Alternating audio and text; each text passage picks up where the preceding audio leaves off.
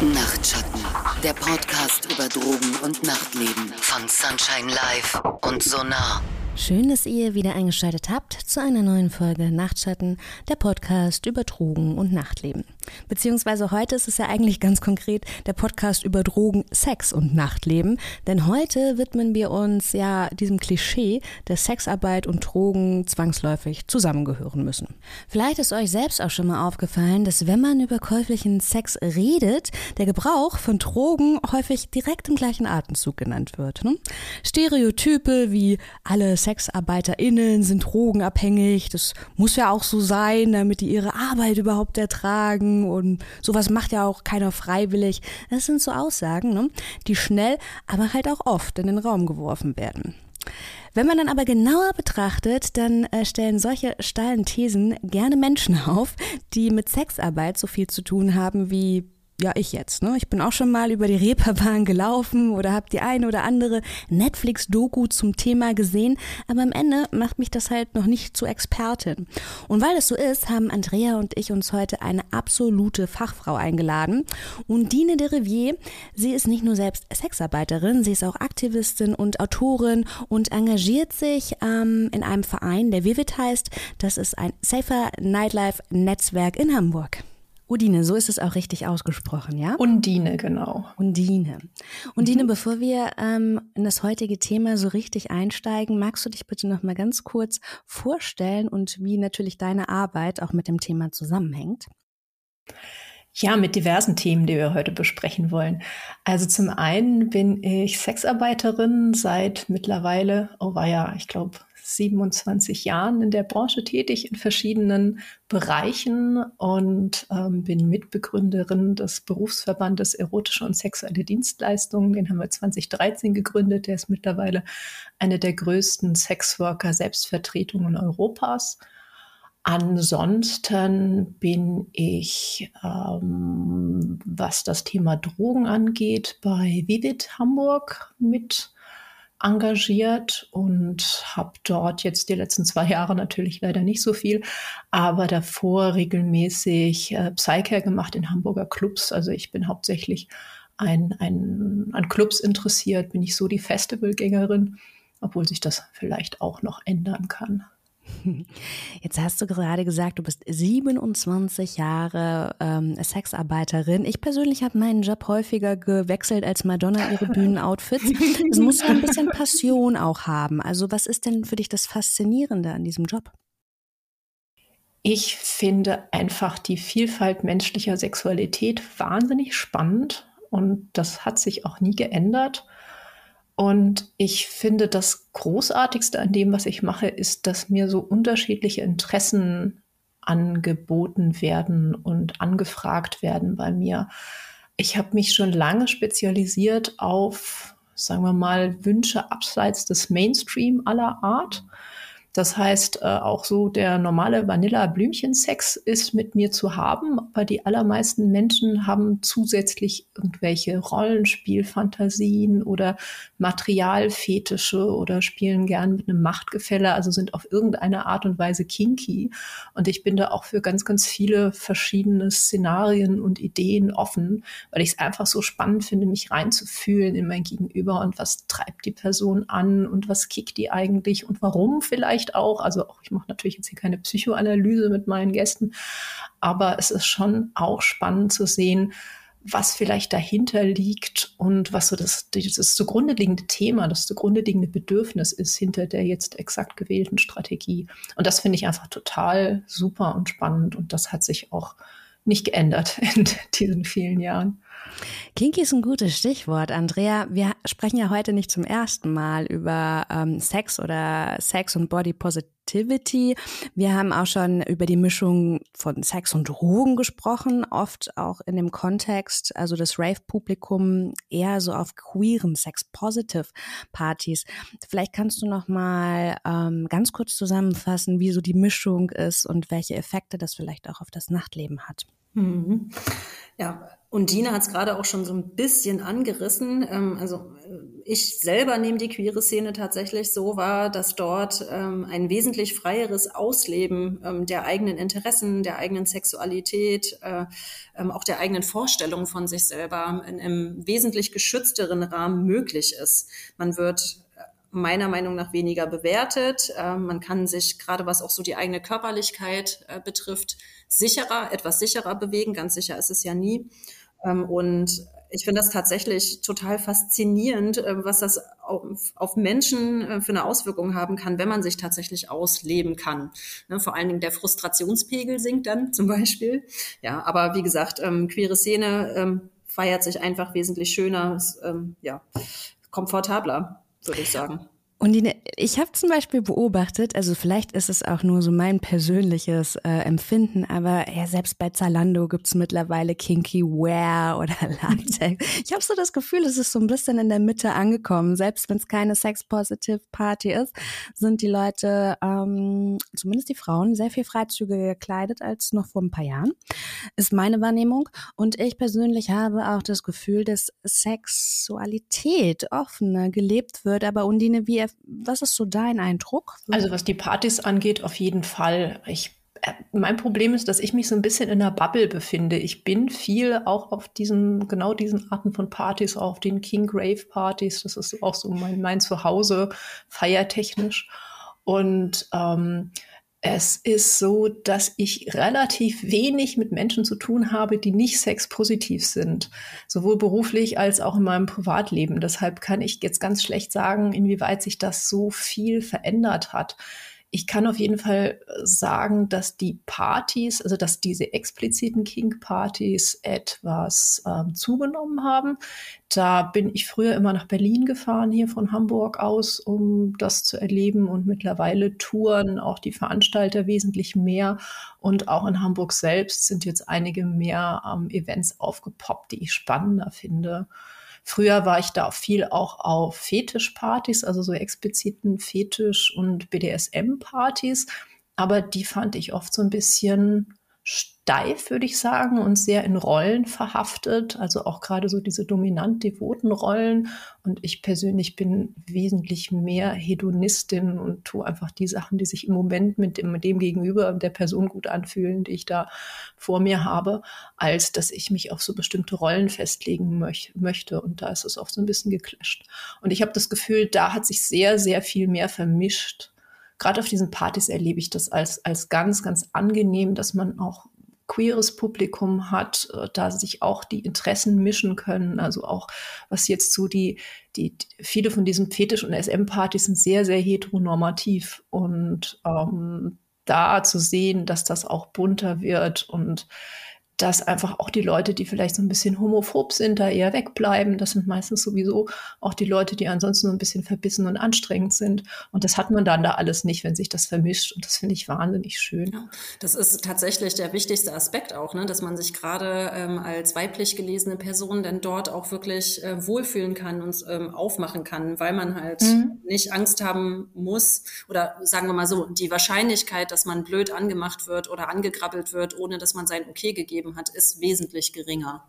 Geringer, also, ja. Ich würde auch nicht sagen, das gibt es gar nicht, aber ich würde auch sagen, das ist geringer. Es hat natürlich auch viel zu tun, wie damit, wie die Party sonst organisiert ist. Also ja. gibt es eine Awareness, wie ist die, wie ist die Screening an der Tür und so weiter.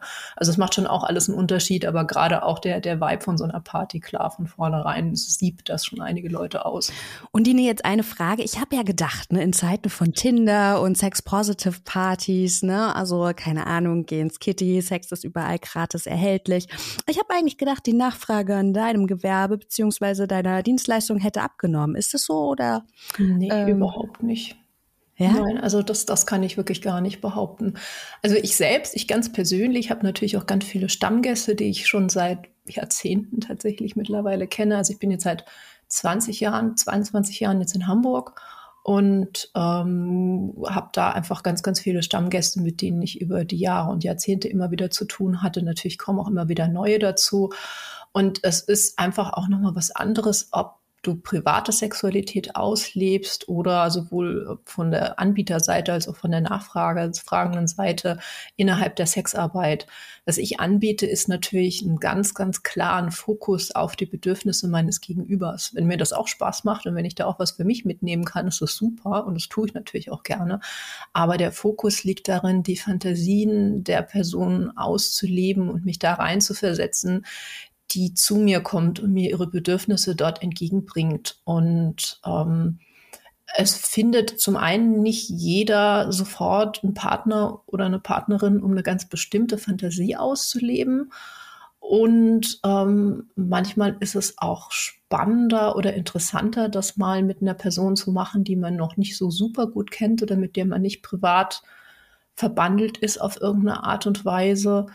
Und ähm, es ist einfach nochmal ein ganz anderes Bedürfnis. Also es ist auch, wenn, wenn, wenn die Leute selber gerne kochen, heißt das nicht, dass sie nicht auch gerne essen gehen. Also das ist einfach nochmal ein anderer Ansatz. Das ist ein sehr schöner Vergleich. Sag mal, welche Rolle spielen denn Drogen in der Sexarbeit? Ich habe schon rausgehört, du machst deinen Job mit Passion. Also es ist nicht so dieses Klischee, dass du dir erstmal ein Näschen gönnen musst, bevor du loslegst. Ne?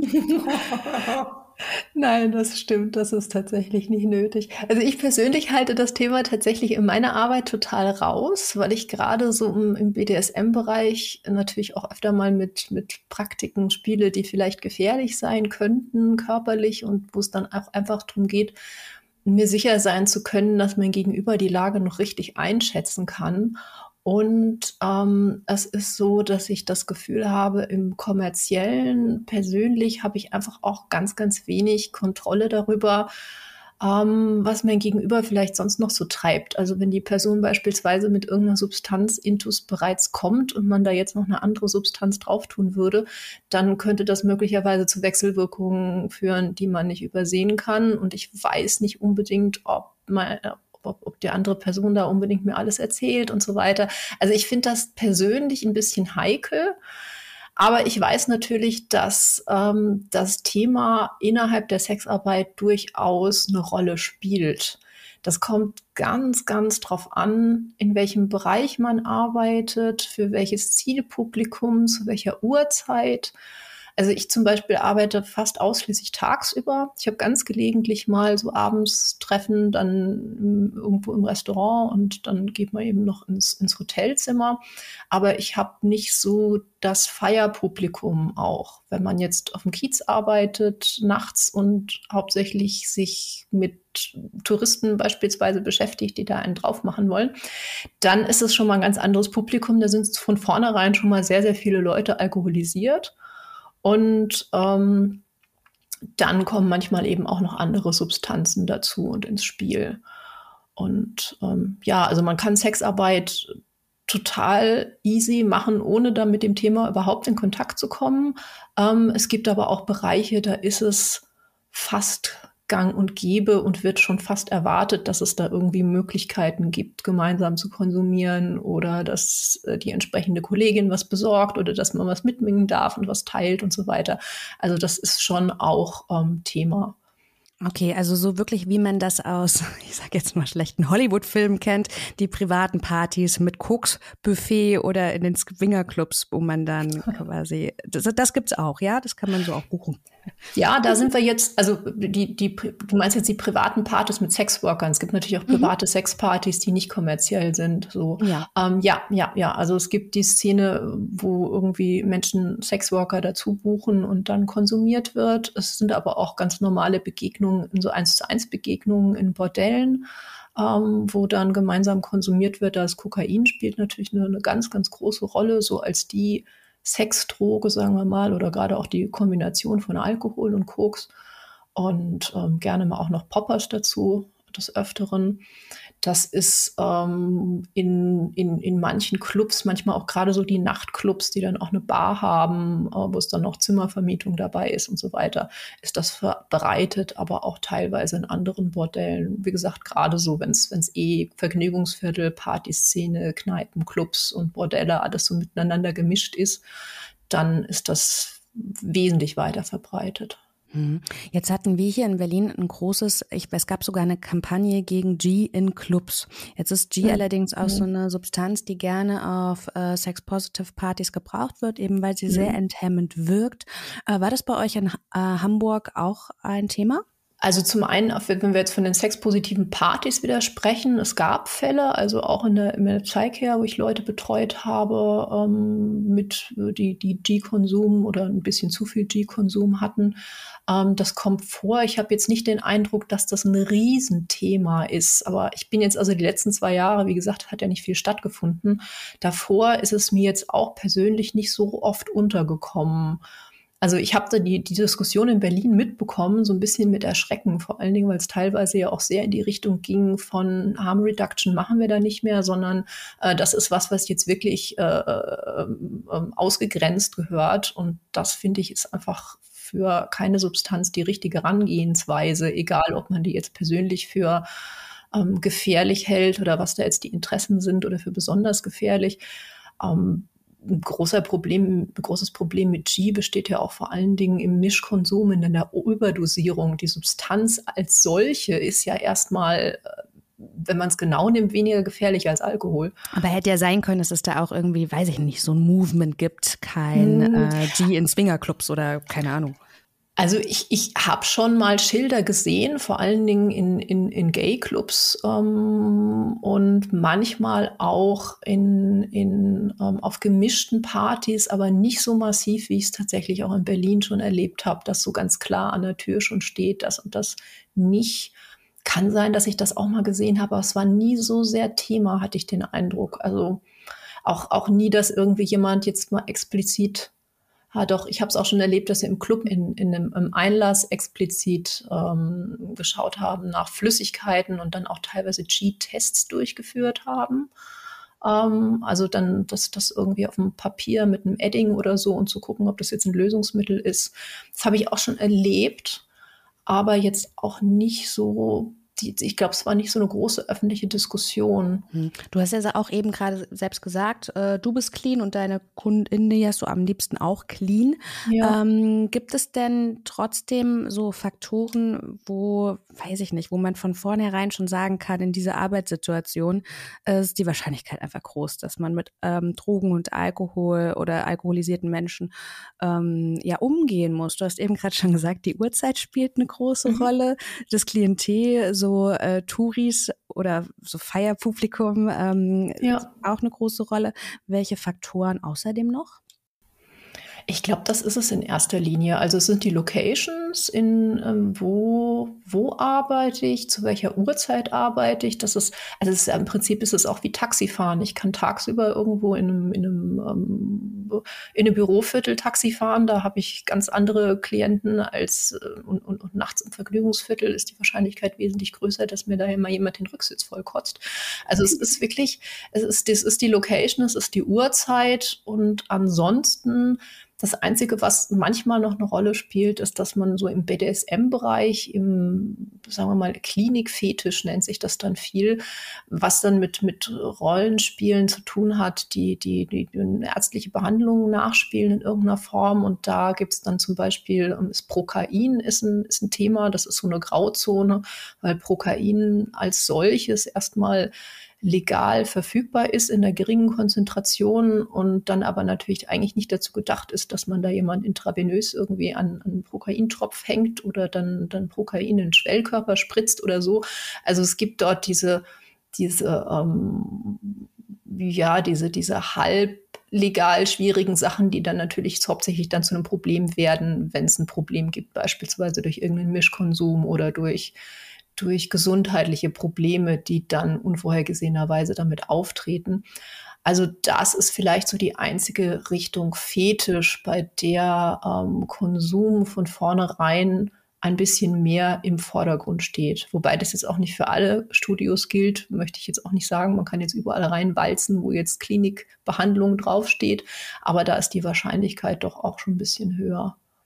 Gibt es eigentlich KollegInnen, die auf äh, Substanzkonsum spezialisiert sind? Also die, weiß ich nicht, sowohl gut mit dem, ähm, mit euren KundInnen umgehen können, die konsumieren, aber weiß ich nicht, auch eine besonders, die einfach wissen, sie selbst halten auch besonders viel aus oder vertragen besonders viel oder die kann man buchen, wenn es richtig ja. lange gehen soll oder so. Ja, ja, definitiv. Also es, das, es gibt auch einfach KollegInnen, die also entweder weil sie selbst gerne konsumieren und auch selbst gerne mit Gästen konsumieren oder weil sie eben die Menschen besonders gut handeln können und ähm, weil es natürlich auch so ist, dass jemand, der jetzt gerade aber konsumiert, kon konsumiert äh, der kann zum Beispiel sehr, sehr lange keinen Orgasmus haben und also oft und ähm, die Zeit vergeht wie im Fluge, ja. Also das, da, da bucht man natürlich dann Stunden um Stunden und legt dann noch ein paar Stunden drauf. Und ähm, dann ist die Wahrscheinlichkeit wesentlich größer, dass da auch einfach sehr, sehr lange Sessions gebucht werden, teilweise dann sogar ein ganzes Wochenende durch. Und das ist natürlich, wenn das für die alle Beteiligten in Ordnung ist, ist es natürlich gut verdientes Geld dann in der Zeit. Insofern ganz klar gibt es KollegInnen, die sich auch darauf spezialisieren, ja. Mhm. Welche äh, Konsummotive kennt ihr beiden denn so aus dem sexpositiven Bereich? Ich kann mir vorstellen, Udine, bei dir ist es auch vielleicht ganz oft so, dass man sich so ein bisschen Mut antrinkt oder anzieht oder einfach die Hemmschwelle überwinden möchte, ne? Ja, ich glaube, es ist einfach aber auch sehr, sehr viel Hedonismus. Also ich glaube, dieses Alkohol, Alkohol trinken, um die Hemmschwelle zu senken, ist grundsätzlich sehr, sehr weit verbreitet. Ja, also das ist überhaupt die Frage, ich meine, es gibt viele Menschen, die haben so gut wie nie Sober Sex in irgendeiner Variante, sondern haben immer zumindest mal ein Glas Sekt oder so am Start. Und ähm, Hemmschwelle senken ist ein Thema, aber natürlich machen einfach auch eine Menge Substanzen von vornherein einfach Lust.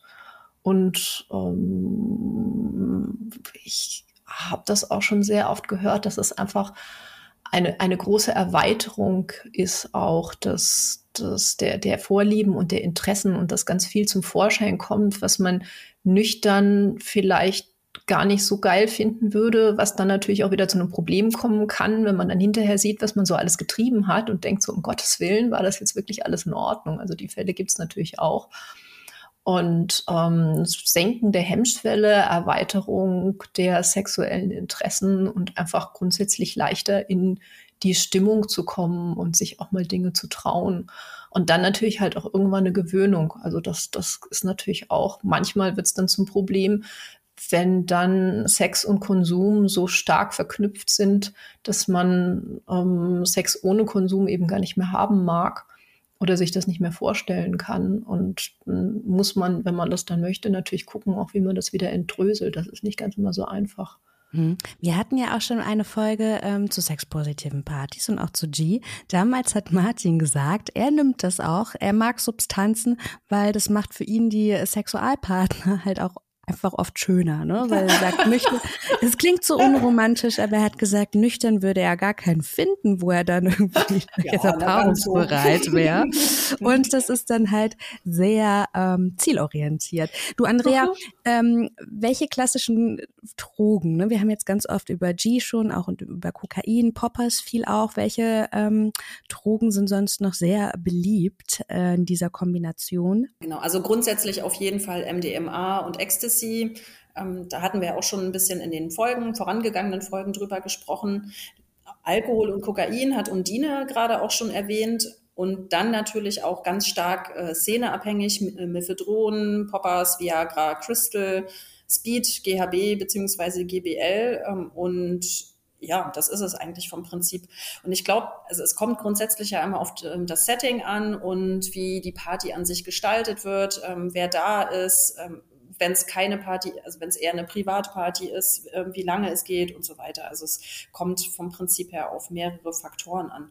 Und ich würde auch gerne beim Konsummotiv noch ergänzen, ähm, äh, dass es ja auch teilweise um so eine Abrufbarkeit ähm, geht. Das hatten wir hier in Berlin schon häufiger als Thema, ähm, dass halt die Arbeitswoche zu voll ist und dann möchte man gerne sich am Wochenende dann doch wieder ausleben und ähm, dass auch genau dafür ähm, Substanzen gebraucht werden, um dann halt zu sagen, okay, dieses Wochenende, ich würde gerne das und das ausprobieren, ich habe Lust auf das und das und manchen Menschen gelingt das dann halt nicht so gut auf Abruf äh, Sexualität auszuleben. Und dann kommt ja auch noch diese ganze Schamkomponente dazu, die ja teilweise antrainiert ist, äh, gesellschaftlich bedingt. Ähm, viele Leute haben noch andere Schranken im Kopf und dabei kann das auch helfen.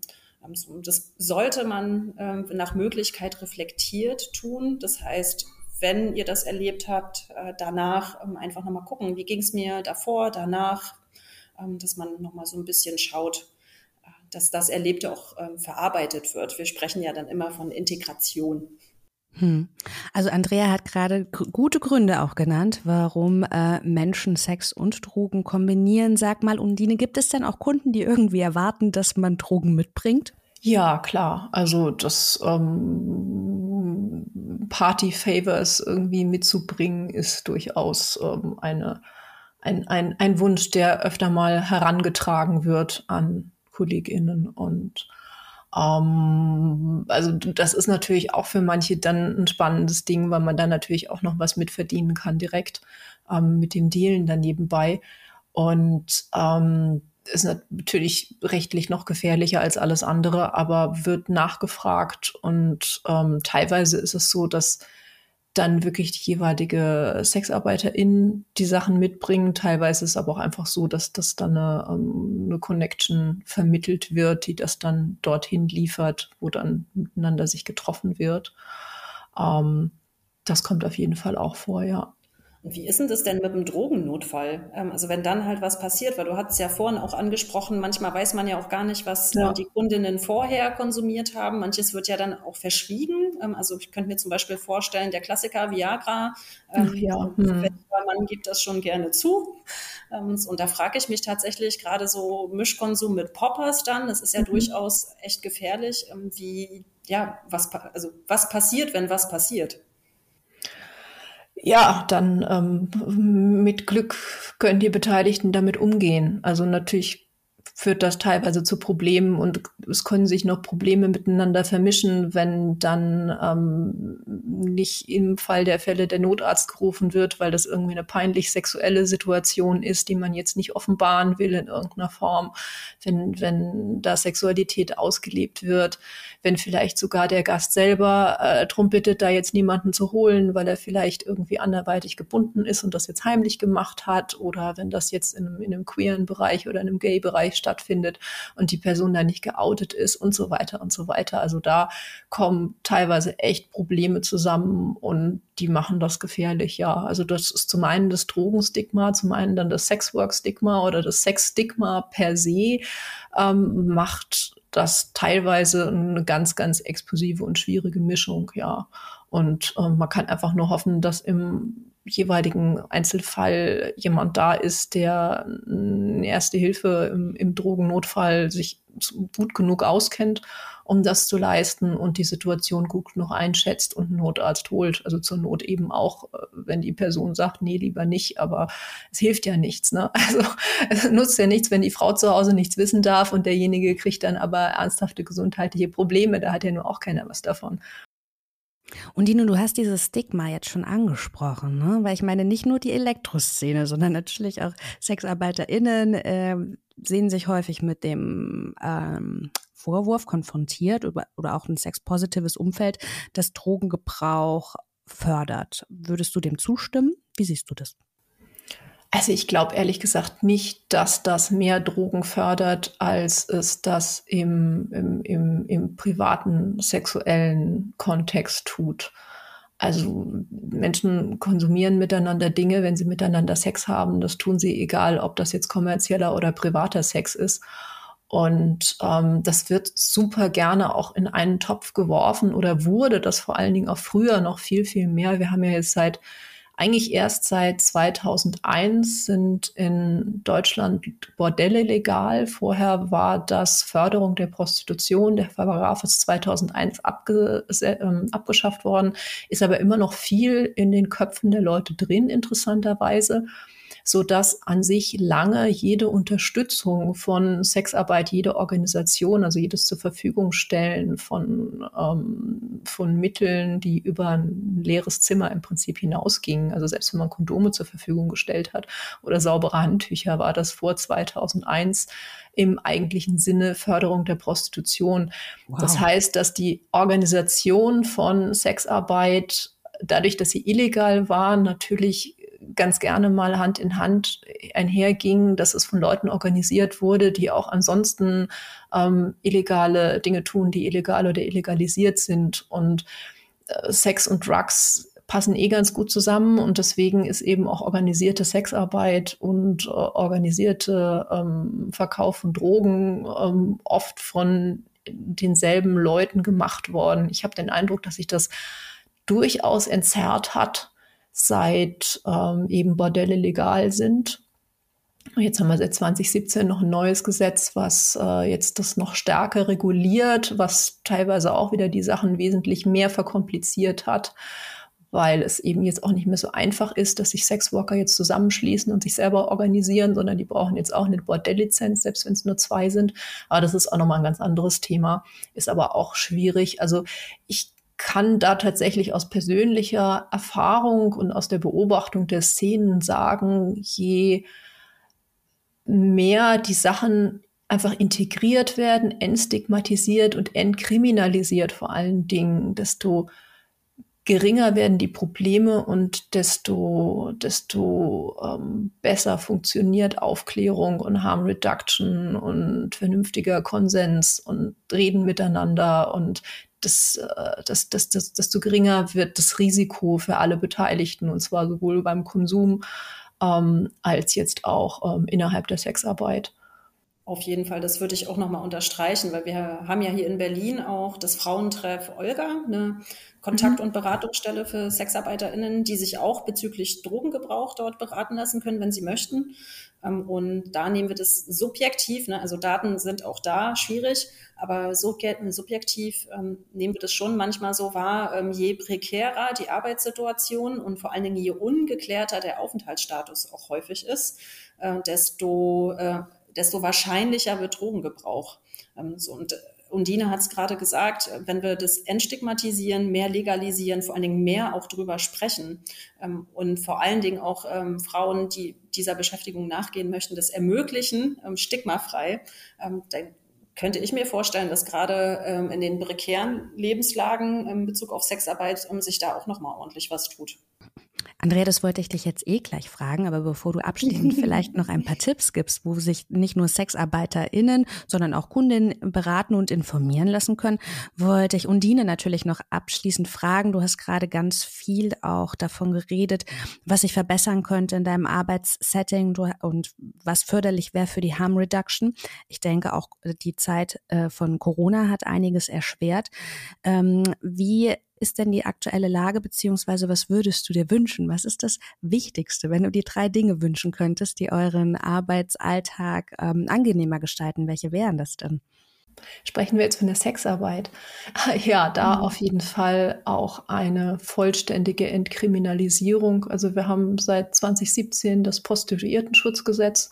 Das ist ein neues Sondergesetz gewesen, was zwar Schutz im Namen hat, was aber sehr repressiv ist und was regional sehr unterschiedlich umgesetzt wird und teilweise wirklich als, als Waffe gegen Sexworker benutzt wird, weil das darüber eben wesentlich schwieriger geworden ist, sich auch zusammenzutun, zusammenzuschließen ähm, wegen der Bordelllizenzierung. Außerdem ist es ein stark diskriminierendes Gesetz, ähm, weil äh, Sexworker dazu gezwungen werden, sich anzumelden bei einer Behörde, die auch regional sehr unterschiedlich ist. Teilweise sind das Spezialbehörden, teilweise ist es das Ordnungsamt. Und ähm, weil dort einfach Daten erhoben werden, die ähm, datenschutzrechtlich eine Katastrophe sind. Also Daten über das Sexualleben dürfen eigentlich gar nicht erhoben werden nach der EU-Datenschutzrichtlinie und Deutschland macht es jetzt trotzdem. Also da hatten wir auch schon eine Verfassungsbeschwerde am Laufen und sind jetzt gerade auch wieder dabei zu, also die, die ist per se jetzt so nicht angenommen worden, leider damals, sondern wir müssen uns tatsächlich durch die Instanzen durchklagen, was das angeht. Und also dieses ganze Gesetz ist eine, eine, eine Riesenkatastrophe. Das sähe ich gern abgeschafft und würde mir einfach einfach eine Integration von Sexarbeit in das ganz normale Rechtsgefüge wünschen von ähm, äh, Substanzkonsum natürlich auch, weil das ist, ist, ist genauso sinnlos. Also einfach eine, eine Normalisierung, eine Entstigmatisierung auch beider Bereiche.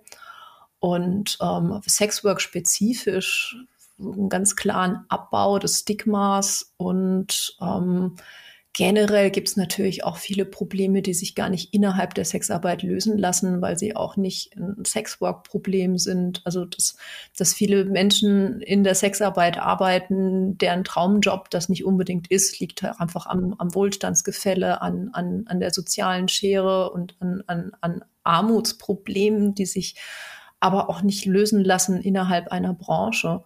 Und ähm, ich sage immer gerne, wenn ich wenn wir erreicht haben, was wir erreichen wollen, dann sind Menschen aller Geschlechter in der Sexarbeit tätig, die darauf Lust haben und alle anderen können andere Dinge tun.